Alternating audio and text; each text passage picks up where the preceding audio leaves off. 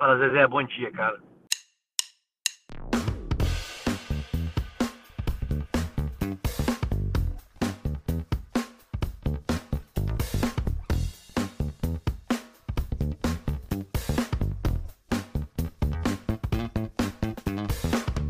Fala Zezé, bom dia, cara. Estamos começando o 13 terceiro episódio dessa saga maravilhosa, o podcast mais amado pelo time da Chapecoense, jogador Bruno Tubarão do Bragantino e do gerente de futebol do Marcílio Dias. Lembrando a você que não segue ainda, vai lá no nosso Instagram, arroba FalaZezéCast, que o conteúdo de procedência duvidosa continua sendo produzido lá, você queira ou não. Eu sou o Cabral e vamos tocar de novo aqui o, o dia de hoje. A gente vai passar pela semana que, que se passou. Vamos falar ainda do, da última rodada do Campeonato Brasileiro, a rodada 18. Passar pela seleção da galera para você que interagiu com a gente lá no Instagram. Vamos falar de Série B. No quadro Quem é que sobe hoje, um tema bem específico aqui para os nossos convidados comentarem. Vamos deixar os palpites para a rodada 19 e um chute já na Copa do Brasil. E depois a gente fecha com os agradecimentos, tá? Hoje eu tô em casa, me sinto extremamente em casa, porque meus dois convidados são pessoas que estão comigo aí há algum tempo já na jornada, tanto de vida e desde o começo do Fala Zezé também. Então eu vou chamar primeiro o Bruno. Bruno, seja muito bem-vindo de novo ao Fala Zezé. Eu vou te chamar primeiro porque tu já participou, tá? Seja bem-vindo aí, se apresenta pra galera de novo. É, muito obrigado, Gabriel, pelo convite novamente. Fico muito feliz em ter sido convidado me sinto honrado de participar duas vezes. Não sei se teve mais. Teve bastante gente que participou duas vezes. Mas eu me sinto mais honrado porque eu sou mais legal. Não, não tiro nada aí da colocação. E do outro lado da bancada, dessa vez a gente fez uma, uma dobradinha de Vascaínos e a gente chama agora o Márcio. Márcio, que é meu padrinho, pai do Bruno. E é uma honra ter você aqui, Dindo. Eu vou chamar ele de Dindo durante o episódio todo. Quem gostou, gostou. Quem não gostou, paciência também. Dindo, seja muito bem-vindo ao Fala Zezé. Obrigado pelo convite. É uma satisfação estar participando do teu programa. Venho acompanhando a evolução do programa e está super legal. Falar de futebol sempre é muito agradável e falar em família de futebol é melhor ainda. Então, um especial abraço ao Bruno, meu filho, que vai fazer parte dessa bancada comigo e acredito que a gente possa descontrair, rir e brincar um pouco nesse bate-papo que vamos fazer. É isso aí, Dindo, seja né, novamente muito bem-vindo eu tô, vou gostar muito com certeza de fazer esse episódio com vocês. Então, aí, sem muitas delongas na apresentação agora, vamos partir para o conteúdo. A gente já vai começar falando de Libertadores que teve o sorteio essa semana. Aqui, galera, a gente vai falar só dos times brasileiros, dos sorteios dos brasileiros, tá? É, e aqui, aí depois no final, eu vou trazer algumas perguntas para vocês e a gente vai fazer a mesma coisa com a Sul-Americana, ok? O sorteio que aconteceu okay. na última semana, na sexta-feira, foram definidos os sorteios pros brasileiros da seguinte forma: o Grêmio vai enfrentar o Guarani do Paraguai, o primeiro jogo é dia 26 de novembro. O Flamengo enfrenta o Racing da Argentina, o primeiro jogo é dia 24 de novembro. O Inter pegou uma, a cascadura aí, na quarta-feira, dia 25 de novembro, enfrenta o Boca Juniors, ao confronto do Inter. O Atlético Paranaense, assim como o Inter, também pegou um, um confronto muito difícil, que é o River Plate. E o Palmeiras talvez tenha pego o menos difícil deles, né? Pegou o Delfim. Aqui, galera, são cinco brasileiros então na disputa em oito jogos, né? Um número bem considerável. E eu quero perguntar para vocês, vou começar com o Dino. Dino, qual desses é o confronto mais difícil, na tua opinião? É, assim, se eu considerar apenas a passagem de fase, eu acredito que a situação mais complicada é do Atlético Paranaense, que hoje vai pegar o vice-campeão do ano passado, que é o River, e que hoje, no meu entendimento, apresenta o melhor futebol da Libertadores no momento. Depois uhum. dele, eu posso considerar o Inter, que tem uma barra pesada pela tradição do Boca, sendo que o Flamengo também não vai ter uma vida fácil, porque o Racing é um time de bastante tradição. Mas tirando isso, acho que o Grêmio e o Palmeiras, né? Eu acho que ficaram com a fase mais fácil, os, os adversários mais fáceis. Perfeito. Eu concordo na ordem também colocada, né? Os dois primeiros mais ainda, mas o Flamengo não tão atrás também com um confronto bastante difícil. E Bruno, para ti, qual o confronto mais difícil dessa fase? Para os brasileiros? Cara, para mim o confronto mais difícil vai ser o, o do Inter em cima do Boca, né? Acho que vai ser uma tarefa bem difícil. Eu não conto do, do Atlético Paranaense porque eu acho que eles não têm chance nenhuma de passar. O Steca que me perdoe, mas para mim eles não têm chance nenhuma de passar. Então esse aí confronto...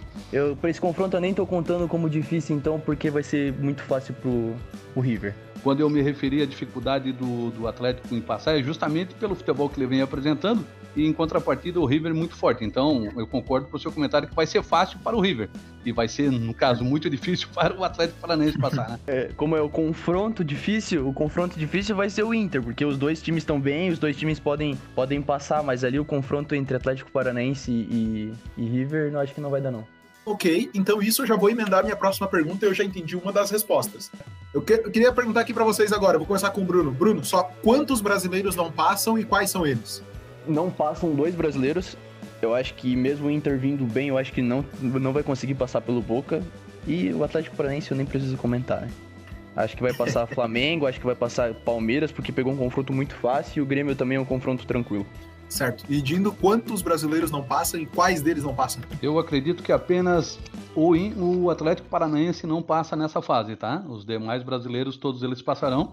E daí nós teremos um cruzamento bem interessante, que foi considerado um dos melhores jogos do mundo no final de semana. E a gente vai, inclusive, repetir as quartas de final do ano passado, se isso acontecer, né? Isso, isso é possível. E a gente tem que falar uma verdade que time que quer ser campeão não pode escolher adversário, mas claro que se pudesse evitar alguns grandes no início seria ah, é. muito interessante, né? Confesso que se eu pudesse ser campeão da Libertadores enfrentando o Oeste de Itápolis e a sétima série do meu antigo colégio, eu ia ficar feliz igual, tá? Perfeito. Galera, a gente acabou esquecendo de um confronto aqui também, peço até desculpas. LDU e Santos também estão nessa fase, né? Até porque quando a gente estava vendo aqui os confrontos das próximas, pode ter, pode ter um Grêmio e Santos, que também é um confronto entre dois tradicionais campeões da Libertadores. Santos e LDU, é, vocês acham que o Santos passa? Não? Começa com o Dindo agora. Então, na verdade, assim, pela irregularidade do Santos, né, ele é, alterna muito altos e baixos, né, e a gente viu nesse final de semana a rodada que do futebol que ele apresentou. Eu não acredito que ele passe pela LDU, que tem uma tradição gigantesca na, na, na, na, Libertadores e veio crescendo na competição também. Então eu acredito que a LDU deve ficar com essa vaga, tá? Bruno, tu acha que o Santos tira a LDU ou fica pelo caminho também? Eu acho que o Santos passa, eu acho que o Santos tem peça, algumas peças fortes e o time da LDU também eu acho que não encanta muito, eu acho que o Santos passa sim. Eu só queria pedir desculpa aí pros torcedores do Santos, que são três, né, que escutam a gente. Então, desculpa por a gente ter esquecido o jogo de vocês, beleza? É, inclusive, três torcedores do Santos que nos escutam representam 48% da torcida Santista espalhada aqui pelo Brasil. Brincadeira, galera, um forte abraço a todos. Então, a gente girou pela Libertadores, agora a gente vai pra Sul-Americana, e também tiveram os confrontos definidos nessa sexta. E os três brasileiros tiveram confrontos é, já definidos, né? Então vamos lá, o Vasco vai pegar o Caracas da Venezuela, enquanto o Bahia enfrenta o Melgar do Peru. E o São Paulo, para mim, pegou o confronto mais difícil, pega o Lanús da Argentina. Dindo, agora eu pergunto para você, né? O, o, é o foco desses três brasileiros ganhar a eh, ganhar a Sul-Americana, desculpa? Eu, eu acredito que as mexidas que o Vasco vem tendo, a contratação do, do, Sapinto. Eu acho que o Vasco tem tudo para passar, né, facilmente pelo Caracas, que também não tem toda a tradição assim. Eu acho que o Bahia não vem man, assim mantendo uma, uma condição de enfrentar nenhum time fora do país de igual para igual, mesmo sendo um time sem muita tradição, apesar de ter um treinador experiente, mas e tem um conjunto até com tradição porém não deu encaixe ainda, não deu liga. Ganha uma, perde três, quatro e assim sucessivamente, não acredito. Eu acredito um pouco mais no São Paulo, que é um, tipo, um time mais copeiro, por mais que seja o Lanús, um time de tradição argentino, mas eu acredito ainda que o São Paulo tenha mais condições de passar. É, eu, eu concordo com o Dino nessa, eu até, né, adiantando aqui, eu falei que o São Paulo leva essa Sul-Americana, mas isso é assunto para outro programa quando tiver mais adiantado isso aí. E Bruno, eu pergunto para ti, qual é a importância de uma conquista do tamanho da Sul-Americana aí para esses três clubes nesse, nesse ano? Pro Vasco é muito importante, né? Nem preciso falar. O Vasco caiu na Copa do Brasil, tá, não tá vindo muito bem aí no Brasileirão. Vai ficar bem, mas não tá vindo muito bem agora. Então, uma classificação na, na Sul-Americana seria muito importante, além da classificação em si, também pela, pelo dinheiro que entra a cada fase que passa, né? Então, pro Vasco seria muito importante essa, essa classificação aí. Eu acho que o Vasco passa pelo Caracas. Caracas, que é líder do, do grupo B do Campeonato Venezuelano com um jogo, né? Ganhou o primeiro jogo, então é líder. Quero é líder, tem que, é líder tem que falar, exatamente. Então eu acho que o Bahia também passa, eu acho que o confronto não vai ser muito complicado. O time do Evo é um time bom, não vem tendo uma, uma boa fase, mas é um time bom, acho que passa também. O confronto não é tão difícil. O confronto mais difícil, como foi falado, é o de São Paulo, que joga contra o Lanús. Mas o São Paulo precisando agradar a sua torcida e to a todos depois de uma eliminação precoce na Libertadores, acho que o São Paulo passa por cima do Lanús também. Eu, eu concordo que eu, eu, também acho que os três brasileiros passam. E aí a gente vai ter os confrontos aí, entra nas oitavas de final, né, com os três brasileiros seguindo na competição. Até é, com relação à importância desse campeonato em si, para o Vasco que vem algum, algum tempo sem ganhar algum título, então eu acredito que seria muito importante para botar um caixa em dia, para movimentar a, o clube em si, para visibilidade de uma Libertadores do ano que vem. Acho que o Vasco tem que abraçar essa causa, né, e vestir essa camisa mesmo, e tocar em frente e fazer de tudo para conseguir esse título, né? Então, fica aqui a informação importante. A Sul-Americana desse ano dá vaga no Mundial. Então, pô, né, com relação à visibilidade, né? mais do que agora, nunca, né? Mais do que nunca, exato. Então, eu acho que assim, é, é importante fazer um campeonato brasileiro ali para não cair, se manter, ok, e joga as fichas na Sul-Americana, que tem um retorno bem, bem considerável. Então a gente vai começar aqui a passar pelos jogos dessa rodada. Lembrando que essa rodada começou lá na quarta-feira com Corinthians e Vasco, né, no jogo da afirmação para ambos. E o Timão levou a melhor. O Vasco teve duas baixas antes do jogo e são as baixas mais importantes do time, talvez. Nitz e Cano, né? O Cano no aquecimento, inclusive, sentiu. Em campo, o meu amigo Andrei no grupo resumiu bem. Quem perdeu com esse jogo foi o futebol. O jogo foi levemente ruim. O Corinthians fez 1 a 0 com Gustavo Mantuan após o passe do Casares. Lucas Ribamar empatou de letra numa bola de Thales Magno. Ateus, cadê vocês aqui agora? E no fim do jogo, o Everaldo cruzou errado e o Henrique acabou batendo na bola no meio do caminho e ela caiu dentro do gol de Fernando Miguel. O Henrique chega agora a dois gols pelo Vasco, tá? Um contra e um a favor. e um a favor. na verdade, quando a fase não é boa, tudo pode acontecer no futebol, né? A gente consegue ver o quanto é difícil a fase virar. O Vasco né, obteve 63% de posse de bola, mesmo com futebol pobre, e quando eu digo que uma fase acompanha, é justamente os dois melhores jogadores de referência do time no momento, no momento que chega um treinador que vai dar um up no time, que vai dar uma cara nova, um estilo de jogo diferente, os dois jogadores principais acabam ficando fora do time. Mesmo assim, eu acho que o time teve muita garra, o segundo tempo jogou um futebol até desconhecido para esse ano, né, de muita entrega, muita vontade, boas finalizações, são 17, mas infelizmente é. quando uma fase acompanha, tomou uma bola espírita aos 40 e tanto, um time que também acompanha uma fase e acabou ganhando o jogo. É, foi, o Tino resumiu o que foi o jogo mesmo, né? E aqui eu pergunto pro Bruno, Bruno, qual é o tamanho da importância de Cano e Benítez pro Vasco? O Cano e o Benítez, eles são de extrema importância pro, pro time do Vasco. É, a perda deles antes do jogo foi determinante pro resultado do jogo. Além do Vasco perder o camisa 10, que não é o pior camisa 10 da história, é, o Benítez faz muita falta, ele é o homem de transição ali no meio. Ele é o cara que coloca as bolas pro, pro Thales Magno e pro, pro Cano. E o Cano é o cara dos gols, que não vem fazendo gols, mas isso não vem ao caso no momento. Mas a, a falta deles no jogo causou muita, muita deficiência no ataque. Daí a gente teve um gol espírita do nosso digníssimo Ribamar, que é o homem que faz gols espíritas bonitos, né? Tomou um gol no lance do Everaldo, que uma fatalidade. Ah, nada é. a ver, o gol mais nada a ver da história. Mas o que eu quero destacar é o Paredes, cara. Esse homem é horrível. Paredes, você é horrível.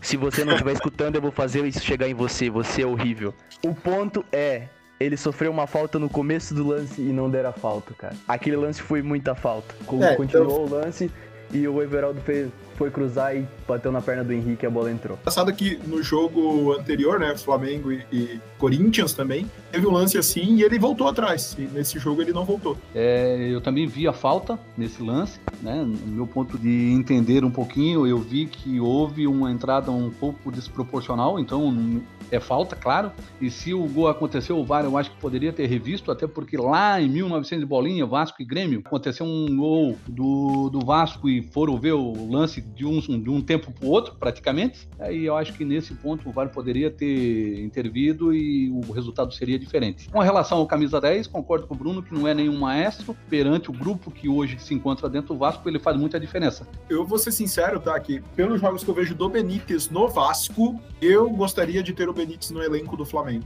E aí é, o Flamengo não tem, por exemplo, um cara que joga na do Arrasca e na do Everton Ribeiro quando os dois não estão. Eu acho que o Benítez faria essa função muito bem, então por isso que eu digo, eu queria o Benítez no Flamengo, não tenho vergonha de dizer. Último destaque desse jogo, o Ribamar com esse gol chegou à incrível marca pelo Vasco de 56 jogos e 7 gols. On fire, Lucas Ribamar. Realmente é uma é, é um atacante matador que chega a encantar a gente, né? Porque o homem é triste mesmo. Jesus querido, isso Outro jogo da rodada, o jogo da degola, Braga e Goiás se enfrentaram e o Bragantino engatou a segunda vitória seguida, galera. O time do Barbieri fez 1 a 0 após uma jogada nada a ver o Edmar cruzou, a bola bateu no Caju e o Tadeu jogou a bola em cima do Ítalo, que sem querer fez o gol 1 a 0 para o Bragantino. Goiás depois até tentou gostar do jogo, ameaçou vez ou outra, e quando o Goiás estava melhor no jogo, o Lucas Evangelista achou o Claudinho, e que para mim é o melhor jogador do Bragantino, ele cortou para dentro e fez 2 a 0. Goiás não mudou nada depois do panorama do jogo e só se afundou mais, né? No fim do jogo ainda a gente teve um pênalti para o Bragantino e foi desperdiçado por Tony Anderson aqui um, um destaque legal, né? Legal quer dizer pra gente, né? Porque o torcedor do Bragantino é uma merda. Porque o Bragantino eu tenho o quarto pênalti no campeonato e perdeu os quatro. É perdeu um aproveitamento, cinco. né? É um aproveitamento fantástico, né? Dois deles no mesmo jogo, inclusive, é. contra o São Paulo. Bragantino sai do Z4 com essa vitória, o Goiás se afunda na lanterna. E aí eu pergunto pro Dindo agora. Dindo, acredita numa reação desse time do Bragantino? E B, se o Goiás já está na Série B de 2021? É, eu vou começar de trás para frente com a tua pergunta. Eu acredito realmente que o Goiás é um time considerado um time de Série B. Na verdade, ele oscila ano após ano e é incrível que quando ele sobe, ele não consegue montar uma estrutura competitiva para encarar um campeonato de igual para igual. É, então, eu acredito realmente que o Goiás não deva se manter na Série A. O futebol dele que vem se apresentando é muito ruim. Com relação ao Bragantino, eu apostava mais no Bragantino no início do campeonato pois é um time que tem uma condição financeira bastante interessante. Eu acho que eles poderiam ter investido um pouco mais, mas tem dois jogadores que me chamam bastante atenção, que é o Arthur e o Claudinho. O Claudinho, né? São dois jogadores muito bons e que dão uma dinâmica totalmente diferente no Bragantino. Tem um, tem um zagueiro que me faz lembrar dos bons tempos do Jack, o Ligia, que é um cara técnico sério, então eu acredito que o Bragantino possa encontrar mais uma, umas duas vitórias seguidas e possa dar um respiro na tabela também, deixar outros times mais complicados na zona de rebaixamento. É, eu concordo e ainda destaco desse time também o Lucas Evangelista, que vem fazendo um bom campeonato brasileiro esse ano também. O outro jogo da rodada, Ceará e Curitiba se enfrentaram ainda no sábado e melhor pro Vozão, né? O Coxa até abriu o placar com o Rodrigo Muniz, mas o Ceará não aceitou o tropeço. Depois de boa jogada de Léo Chu, que não chutou, fica aí o trocadilho. Ele tocou pro Vina e o Vina deixou tudo igual. Excelente campeonato de Vina, né? O jogo continuou com trocação, teve bola na trave, teve gol anulado pro Coxa, teve tudo, só não teve gol que valeu do Coxa, né? segunda etapa, o Dindo falou agora dos ex-tempo do, do Jack com o Liger, Eduardo virou o jogo pro Cearense, o lateral. O Coxa até tentou ensaiar alguma coisa de pressão, mas eu acho que o que o Coxa tem que ensaiar mesmo é o roteiro para a Série B de 2021. Bruno, o Ceará vai para o quarto jogo de invencibilidade no brasileiro e se estabiliza em décimo. Faz aí uma boa campanha, né, Bruno? E é um time que não vai correr nenhum risco aí, né? Não, não, o, Ceará, o time do Ceará não corre risco. Também porque agora só tem duas vagas para o rebaixamento, né? Porque uma já é do Coxa, a outra é do Goiás. Pra mim, esses dois times já estão rebaixados. O Coxa fez um gol, se eu não me engano, aos dois minutos de jogo com o Rodrigo Muniz. Seis minutos depois, o Vina empatou pra loucura da torcida do Coxa, que xingou loucamente o técnico Jorginho. Eu fui atrás pra, pra dar uma pesquisada, né, que os torcedores do Coxa estavam achando do, do Jorginho na, na, liderança do time. Só houve comentários bons, assim, é, palavrões foram muito, muito como elogios. Os caras era de fraco, burro para baixo, assim, não querendo falar muito, assim, para não poder cortar, assim, no podcast, né. Mas o time do Coxa realmente era muito fraco, muito fraco. O Jorginho ainda teve a capacidade de tirar o Rodrigo Muniz, que era um dos melhores homens em campo. É, o Robson teve a chance de empatar o jogo com mano a mano com o Fernando Praz, mas foi mais um, um gol perdido do que uma bela defesa do Praz. O Coxa tomou uma virada ainda no começo do segundo tempo. Outra reclamação da torcida é que o Coxa não consegue jogar os 15 primeiros minutos fora de casa tranquilo, ele tem que tomar um gol, senão ele não sai feliz para felicidade dos torcedores, depois do jogo o Jorginho foi demitido. E o que me causa estranheza nesse time do Coxa é que tem algumas peças, como o Sarrafiore, por exemplo, que chegou para ser o reforço, entrou em dois jogos e depois não entrou mais, não tem, não tem tido chances no time. O Neilton também. Pro time do Coxa, acho que seriam de bom proveito. Desde a demissão do Eduardo Barroca, fica né, a minha crítica aqui, eu, eles demitiram o técnico na hora errada, quando o Barroca estava encaixando o time, eles trocaram pelo Jorginho. E dava para ver uma melhora do time do Coxa com o Barroca, que depois não se viu mais com o Jorginho, a não ser aquele lapso que foi a vitória é, em cima do Palmeiras jogando lá na, no, no, no Allianz Parque. Ainda no sábado, às 21, o Galo enfrentou o esporte e tremeu, né? Foram 26 chutes do Galo contra 3 do esporte, 76% de posse de bola. O Atlético trocou três vezes mais passes, mas aí bateu na importância da falta que um camisa 9 faz, né? Nada de gols para os dois lados e um 0 a 0 decepcionante para a torcida mineira. O jogo foi até que foi movimentado, assim, o Atlético não conseguia furar a defesa do esporte. Dois destaques aqui do esporte, o volante Chico e o goleiro, que para mim foi o cara da rodada, Luan Poli, o goleiro, segurou o empate também para os pernambucanos. O goleiro parece até que foi cotado para assumir o Ministério da Defesa do, do governo brasileiro de forma interina, de forma interina, né? Como todos os outros ministérios. O Sampaoli, depois do jogo, pediu 14 novas contratações para o Galo e ameaçou ir embora de Minas Gerais sete vezes, pelo que eu levantei aqui, tá? Mas hoje ele foi de bicicleta para o treino, parece que agora tá tudo certo. Indo aqui, eu pergunto agora: o Galo caiu na realidade ou só atravessa essa pequena má fase logo tá de volta. E o goleiro Luan Poli, né? O goleiro Luan Poli que está sendo um dos destaques do esporte aí, ele tem vaga em outros clubes ou é só mesmo aquele destaque todo ano que a gente vê de um time ou outro? É, eu acredito né, que o Galo não deva ficar entre o quinto a sexta posição em função do apenas do time que se tem. Ele não tem um elenco recheado de, de, jogadores que possa fazer substituições e manter o elenco, seguir mantendo uma competitividade com o time com as substituições realizadas, né?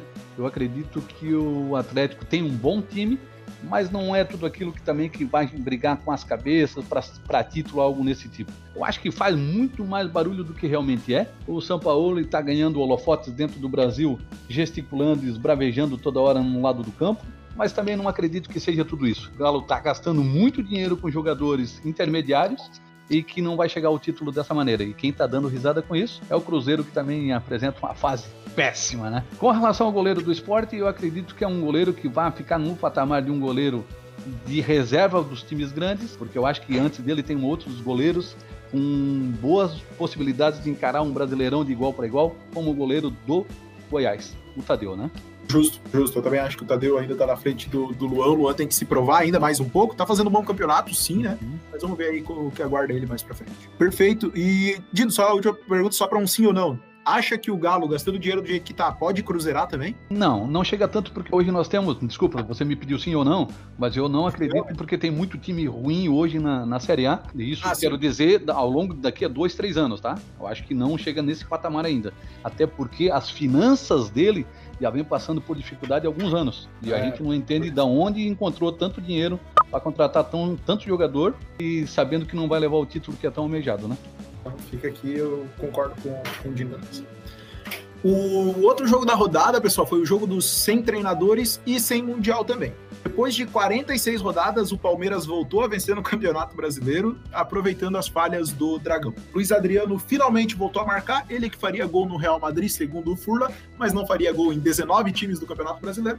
E Wesley também foi um dos destaques do Palmeiras. O jogo começou com o Atlético até que buscando o ataque, mas buscou demais, né? Não sei se vocês viram, o primeiro gol foi um escanteio para o Atlético, o Palmeiras armou um contra-ataque mortal. O contra-ataque foi quase mortal no sentido litoral, né? Pelo atropelamento dos dois, dos dois jogadores do Atlético Goianiense um ao outro. O Wesley arrancou antes do meio-campo sem marcação nenhuma e tocou na saída do goleiro. Segundo tempo, falha desse goleiro também e caixa de Luiz Adriano que só empurrou para a rede depois de receber o passe do arqueiro, né? Deu, deu tempo ainda para o Gabriel Menino, olho nele aí, rapaz tá jogando demais. Cruzar para Luiz Adriano de novo, fechar o caixão. Bruno, o Palmeiras venceu mais porque jogou bem ou porque o Atlético entregou dois lances capitais no game? Foi pelos dois, na verdade. Mas principalmente pela falha do Atlético Goianiense individualmente. O Atlético Goianiense teve algumas chances no contra-ataque. O goleiro do Palmeiras fez, fez umas duas, três defesas difíceis. Mas o Palmeiras não tinha criatividade. O Palmeiras parecia que só estava jogando defesa e ataque, não tinha meio campo, parecia. É, o Atlético Goianiense, como eu falei, não teve muita chance, mas ofereceu perigo em alguns momentos do jogo. É, queria dar destaque pro Luiz Adriano, que estava sete jogos sem marcar, e pro Wesley, que é um dos destaques do Palmeiras. que vem, vinha gastando dinheiro com jogadores, pagando um milhão por mês e tinha um, um rapaz ali que tá fazendo um bom campeonato. Fora o Gabriel. Veron, melhor jogador sub-20 do mundo? Isso. Ah, tá. É os, delírios, é os delírios do Furla, né, cara?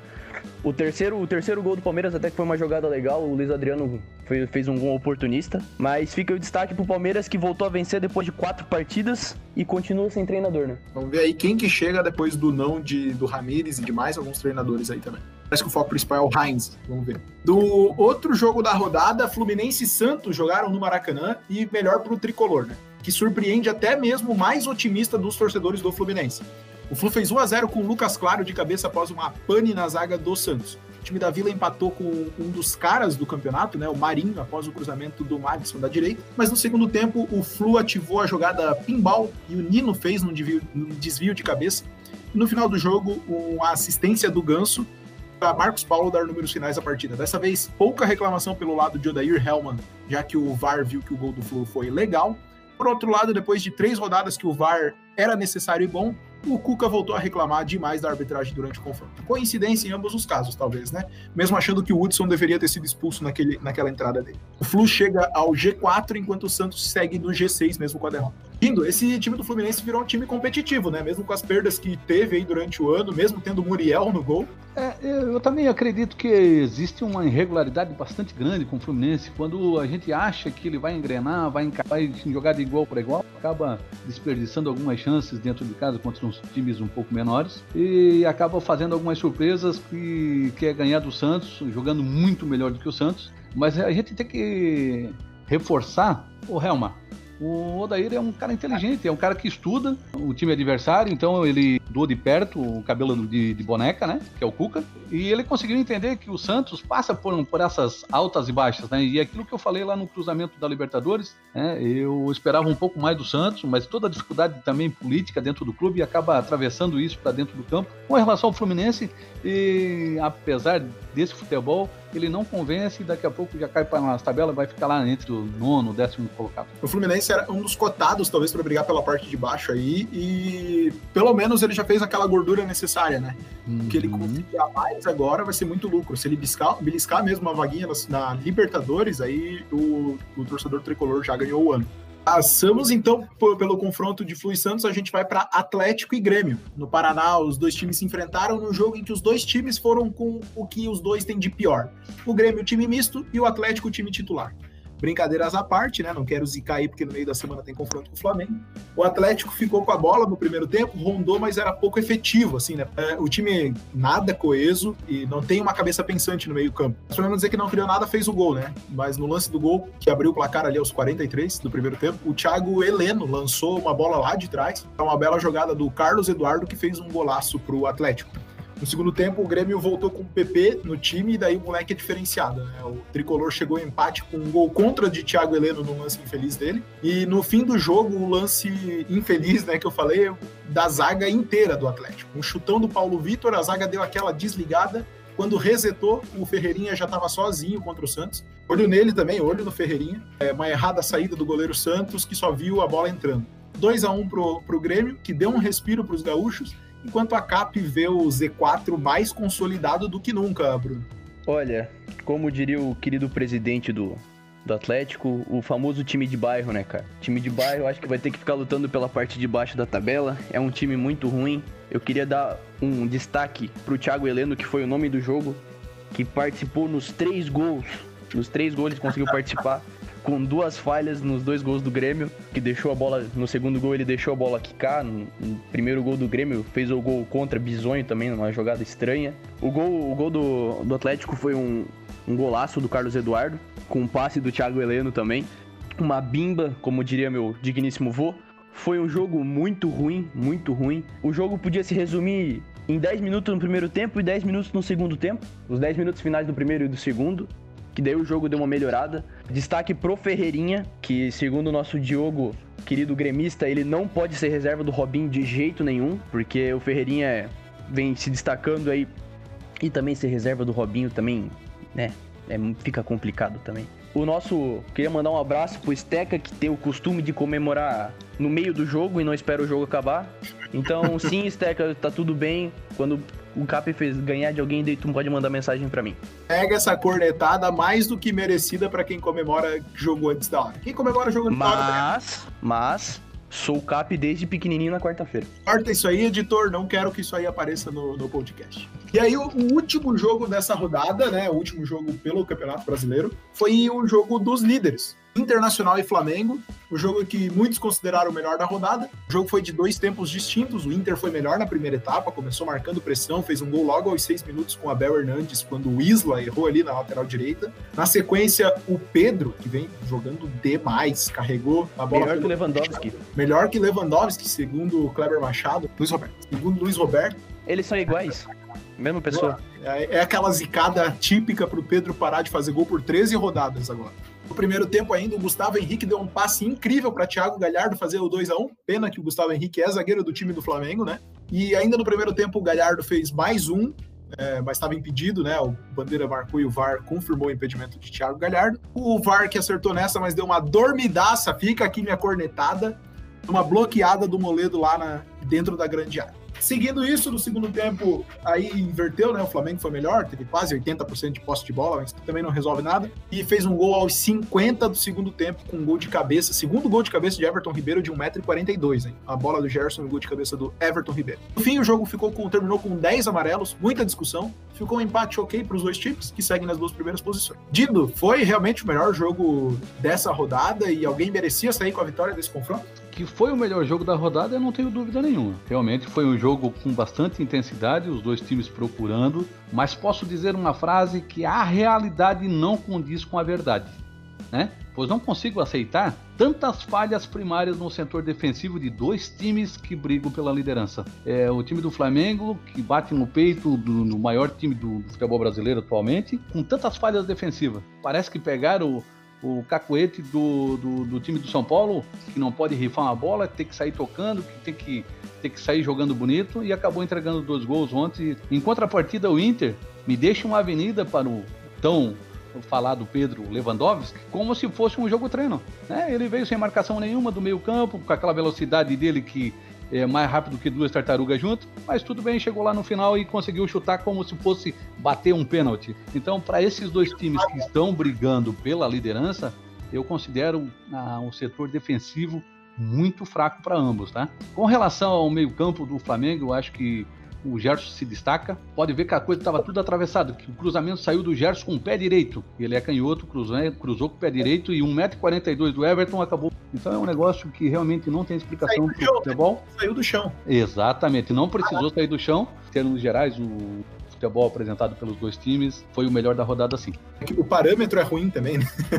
Com todo respeito aos demais jogos. Fica aqui os destaques: os dois times seguem na liderança. É, não, ninguém se distanciou do Galo, né? O Galo continua a três pontos dos dois. É, eu ouvi é. muitos comentários perguntando ao longo da semana se a hora que o Gabigol voltar, vai pegar o lugar do Pedro, vai jogar os dois juntos, não sei o quê. Eu, particularmente, acredito que o Pedro vem apresentando um momento fantástico, oportunista, do jeito que é. Eu acredito que o Gabigol vai perder espaço no time, tá? Assim, o Gabigol, se ele não fizer nenhuma cagada até o final da carreira, ele vai virar ídolo do Flamengo pelo que ele fez ano passado, mas assim, ó, faz. Com todo respeito a ele, o momento é todo do Pedro. Ainda, galera, nesse final de semana deveriam ter mais dois jogos pelo Brasileiro, Botafogo e São Paulo, e Bahia e Fortaleza, que não tiveram esses jogos por conta da Copa do Brasil, que a gente já vai falar na sequência desse jogo que teve, tá? Eu só vou passar bem rapidão aqui pela classificação pra gente não esquecer. Inter é líder com 35, mesma pontuação do Flamengo que aparece em segundo, seguido pelo Atlético Mineiro com 32 e o Fluminense fecha o G4 com 29. No G6, São Paulo e Santos, os dois com 27. O Palmeiras tem 25, seguido por Fortaleza e Grêmio com 24. O décimo é o Ceará com 22. Mesma pontuação do Atlético Goianiense. É seguido por Sport e Corinthians, os dois com 21. Com 19 pontos aparecem Bahia, Bragantino e Botafogo, que é o porteiro da zona de rebaixamento. Quebra a zona de rebaixamento é o Vasco, com 18 pontos, mas tem dois jogos a menos, seguido pelo Atlético Paranaense com 16, o Coritiba, que tem também 16, e o Goiás, Lanterna, que já aparece aqui para mim na tabela da Série B de 2021 com 11 pontos ganhos. O artilheiro segue sendo o Thiago Galhardo, que guardou mais uma vez nessa rodada. E aí, aqui, a gente vai passar pelo outro jogo do final de semana, bem rapidão, é, que foi São Paulo e Fortaleza, né? Ainda no domingo era o jogo pela Copa do Brasil. O São Paulo se classificou para as quartas de final do torneio. abriu 2 a 0 com Brenner, dois gols do, do, atacante do São Paulo, mas vacilou no final, né? Mesmo com 132% de posse de bola, o Fortaleza diminuiu com Davi e empatou aos 47 do segundo tempo com Roger Carvalho. O jogo foi para os pênaltis, depois de 88 cobranças para cada lado, o Leão do PC desperdiçou com Gabriel Dias a cobrança e o Léo, o antigo Pelé, é o Pelé, guardou a última cobrança para o São Paulo. São Paulo segue na disputa desse título que ainda não tem. O Fortaleza dá adeus para a competição, onde o CN segue sem ganhar do São Paulo. Aqui eu começo pedindo para vocês, Bruno, né? O, o, São Paulo investiu 7 milhões e meio de euros no Pablo para ver o Brenner, prata da casa, despontar. É, o time de São Paulo veio nesse ano com, com bastante investimento, veio do Daniel Alves, veio com o, com o Pablo. Geralmente, geralmente para alguns times, a salvação vem, vem de jogadores da base. Fiquei triste que o Fortaleza não passou, tava torcendo para eles. Acho que o Fortaleza é um time que tava merecendo por, pela campanha que vem fazendo no Campeonato Brasileiro. O Gabriel Dias desperdiçou um pênalti, bateu muito mal. O Rogério Ceni não perderia aquele pênalti ali. Mas fico triste pelo Fortaleza, mas São Paulo mereceu.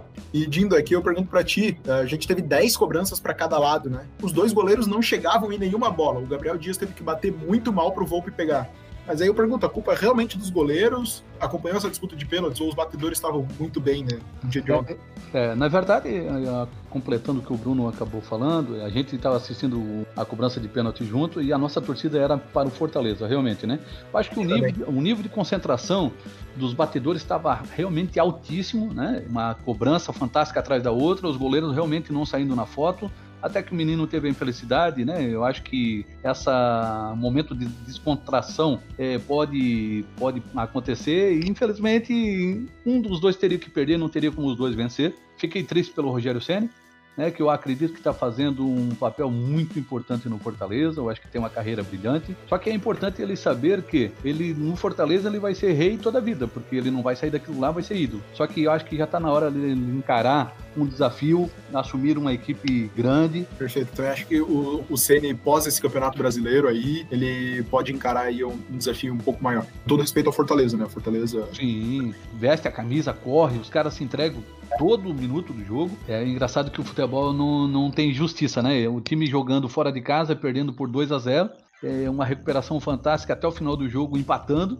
E quando consegue um empate que era para deixar o, o time da casa de cabisbaixo, pensando agora perdemos tudo, ele acaba na décima cobrança, batendo daquele jeito, tendo que seria a oportunidade da vida dele dar um salto grande também, nacionalmente falando, né? É, aqui a gente passou pelos, pelos jogos desse final de semana e a gente vai entrar agora no momento que a gente interagiu com o pessoal lá no Instagram, então a gente vai entrar na seleção da galera rapidamente.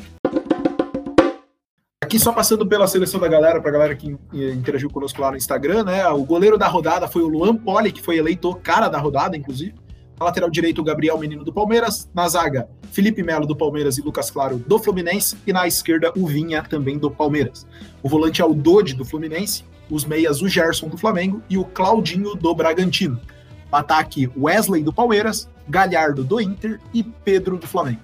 O técnico é o Odair Helmut. Algum comentário aqui, pessoal? Podemos passar na seleção da galera? Vocês querem destacar alguém? Não, para mim eu só destaco o Dodi do Fluminense, que eu acho que é um jogador que está indo.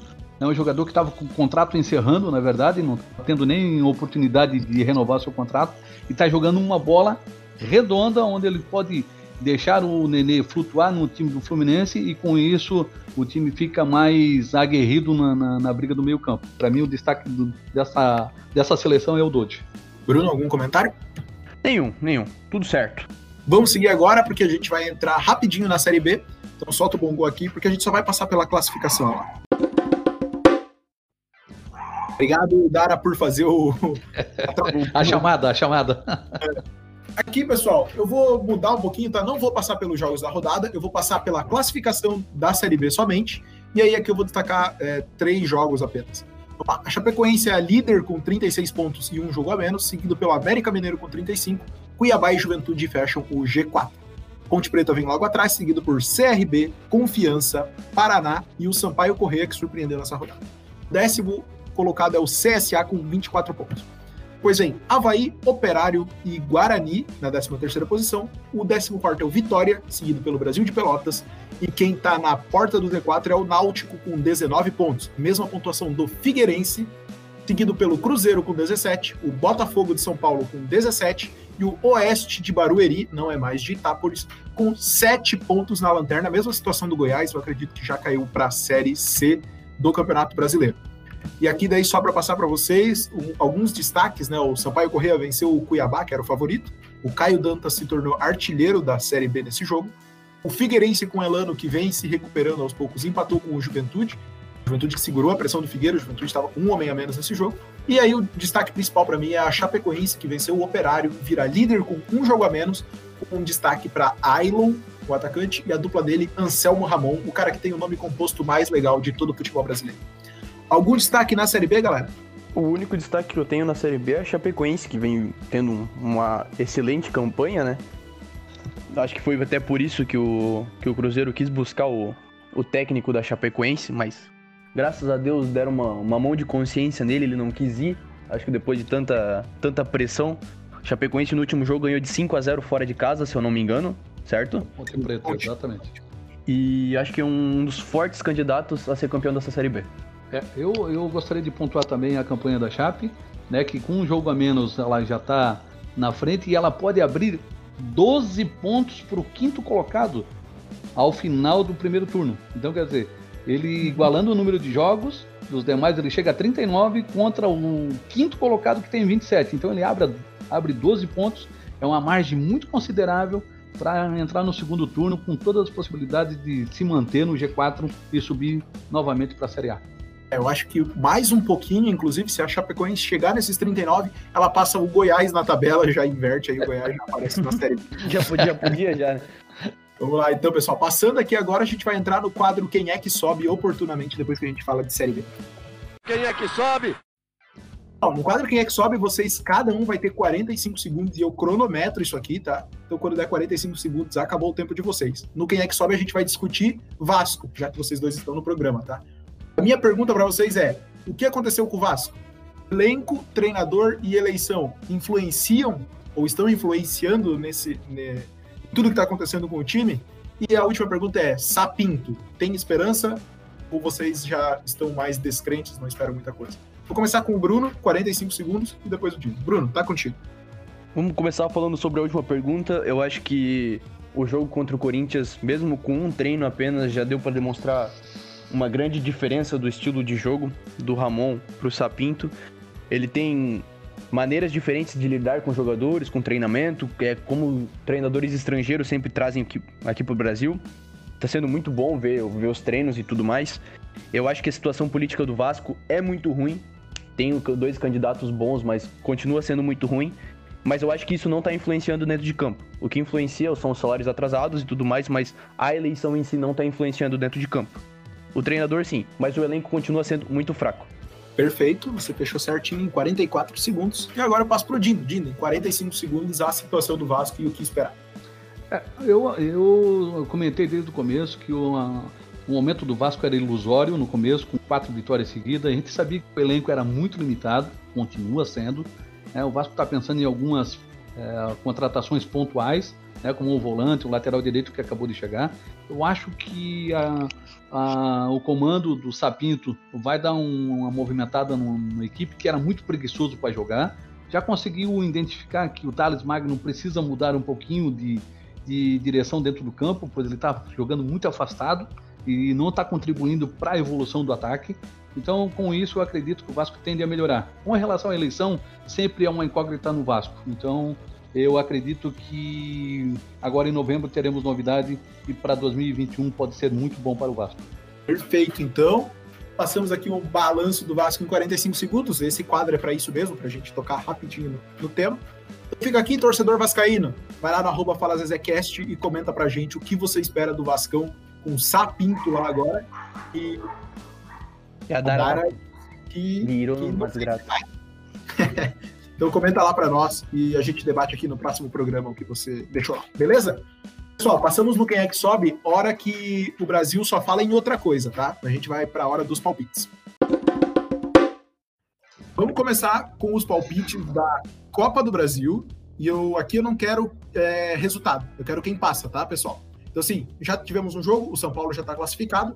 A gente vai então aqui para quem passa dos outros confrontos que começam agora na quarta-feira. Vamos lá? Bruno, começa contigo, Santos e Ceará, quem passa? Santos. Santos. Grêmio e Juventude, Dindo. Grêmio. Bruno. Grêmio, Grêmio.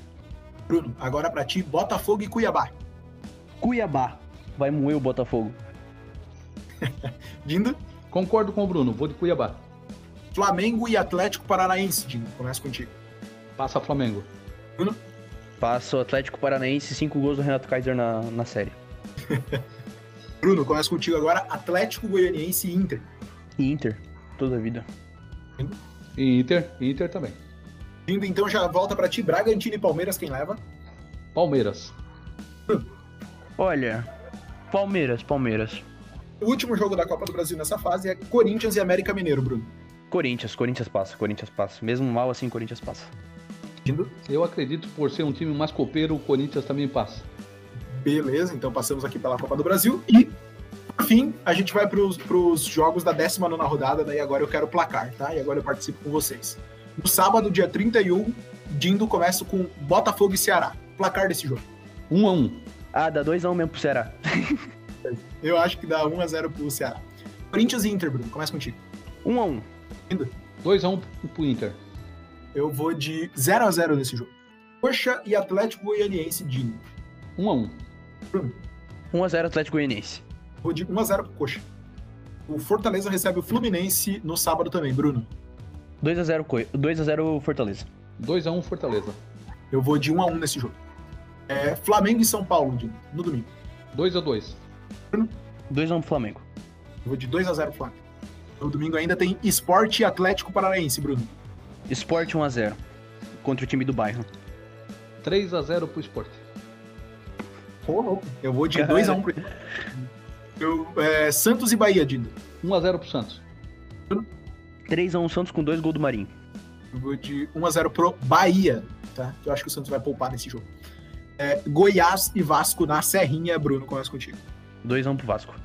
3 a 1 pro Vasco. 1x0 pro Vasco é meu palpite. Se Martim Benítez e Cano jogarem. O Benítez já não joga. Vamos fora? O Cano já não joga na quarta-feira. Não se recuperou e o Vasco mantém a dupla de ataque Thales e Ribamar, o nosso sofrimento. Na, na segunda-feira, daí, o Palmeiras enfrenta o Atlético Mineiro, Bruno. Começa contigo agora. 1x0 pro Atlético Mineiro. 2 a 2 Vou de 1x1 nesse jogo também. E quem fecha o jogo, a rodada de é Grêmio e Bragantino. 4 a 1 pro Grêmio. 2x2 esse jogo. 1x0 pro Grêmio nesse jogo. É que o Bragantino também tá na Copa do Brasil, eu esqueci. Então a gente passou aqui por todos os palpites. Editor, toca aí a vinheta pra gente entrar no momento final aqui do- dos agradecimentos. Vamos lá. Cara, fechamos a nossa agenda e eu vou abrir aqui, subindo a musiquinha já do Fala Zezé. Dindo, deixa o seu até breve, que com certeza você logo tá de volta aqui com a gente. Gabriel, foi um prazer participar desse programa. Quero agradecer em especial a parceria do Bruno, que fez essa bancada comigo. Sempre é muito bom falar de futebol com vocês. Ah, de longa data, aos 20 e poucos anos, conheço e levo vocês ao estádio do Jack, qual nós paramos de frequentar, mas com muita saudade tenho e tenho vontade de voltar com vocês. Sinta-se à vontade para me convidar a participar mais vezes. Gostei muito de estar junto com vocês. E falar de futebol sempre é irreverente, um grupo bom, é um programa super agradável. Gabriel, parabéns mais uma vez pela iniciativa, pelo programa. Conte sempre comigo para o que precisar. E até breve. Valeu, Dindo, muito obrigado aí por nos introduzir também ao mundo do futebol e por acompanhar até, até hoje. Bruno, agora do outro lado, tá contigo aí, tuas palavras finais. Queria agradecer por novamente pelo convite. É sempre gratificante estar aqui com falando sobre futebol com vocês, en- entre amigos, né, entre família, na verdade, aqui. Espero ser chamado mais vezes, mas com certeza vou ser chamado porque eu sou um dos melhores integrantes dessa bancada aqui. É isso, um abraço até breve. Eu gosto da humildade da galera. Bom, pessoal, eu agradeço demais por ter feito o programa com vocês. Eu curti muito, muito mesmo. É muito bom, bom falar de futebol, como o Dito falou, entre a gente, né, com, com vocês, assim, foi sensacional. Quero agradecer aí o professor por ter dado as instruções também, por a gente ter saído com a vitória. Agora é prestar atenção aí no que ele vai falar, focar no próximo jogo aí, que no meio da semana a gente já tem um confronto difícil. E vamos brigar mais uma vez pelos três pontos para subir na tabela e dar alegria para essa torcida maravilhosa. Muito obrigado a você que ouviu até aqui. Se a gente perder pro CSA, né, pelo amor de Deus, né? Vê se você consegue adiantar pelo menos aquele 60% pra gente. Editor, sobe aí pra nós a vinheta, acabou o programa e, e quem não gostou, vai lá na arroba Fala Zezecast e corneta o Bruno Alves, beleza? Pessoal, um forte abraço. Pode cornetar. Acabou. Valeu. Valeu, Valeu Cabral. Abraço, Valeu. queridão.